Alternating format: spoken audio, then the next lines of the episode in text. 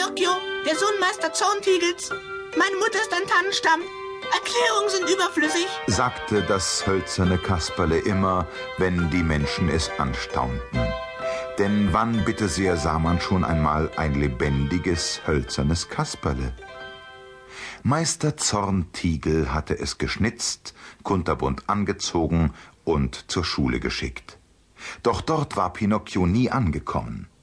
Er geriet in ein Kasperle-Theater, bekam vom Kasperle-Theaterdirektor fünf Goldstücke, das sind hundert Mark, fiel einer räuberischen Katze und einem Gaunerfuchs in die Hände, wehrte sich bis zum letzten Kasperle Blutstropfen und wurde schließlich von einem weißen Falken, dem Ritter Falk von weißen Schwingen, in das Schloss einer Fee gebracht.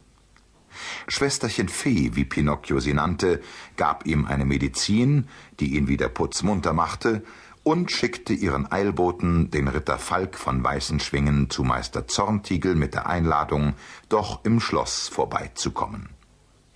Pinocchio lief auf einem Waldweg Meister Zorntigel entgegen, von keinem anderen Gedanken erfüllt, als recht bald seinem Väterchen um den Hals zu fallen.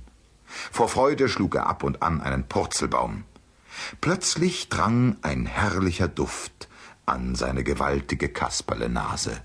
Hm, hm, hm.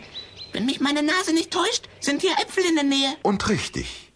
Rechts von ihm erstreckte sich ein riesengroßer Obstgarten, Baum an Baum und alle voll der herrlichsten Äpfel. Flugs stratzte Pinocchio auf den nächsten Baum zu, um einen Apfel zu pflücken. Da, krack, fühlte er etwas an seinen Füßen zuschnappen. Er saß in einem Fußeisen fest. Das Kasperle schrie, brüllte, gröhlte, quietschte, heulte, bis es ganz heiser wurde. Niemand kam. Nur die Nacht.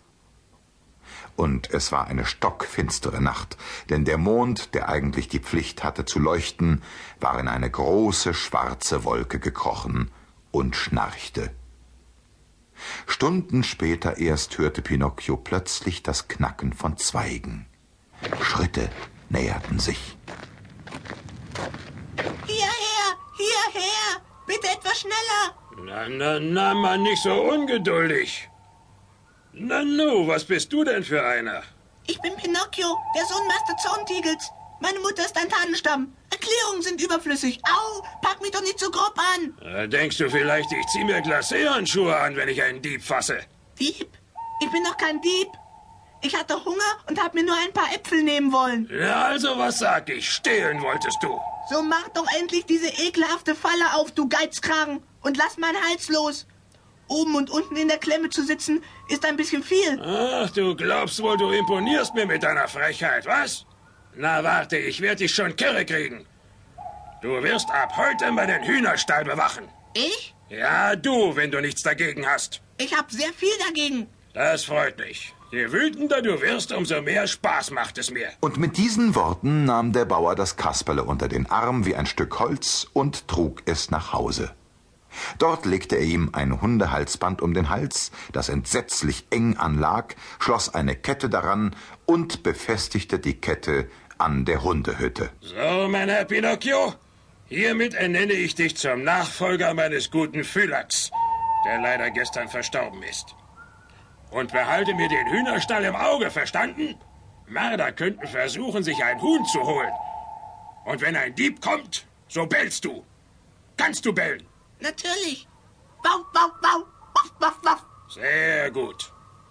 Wenn's regnet, darfst du übrigens in die Hundehütte auf Stroh kriechen.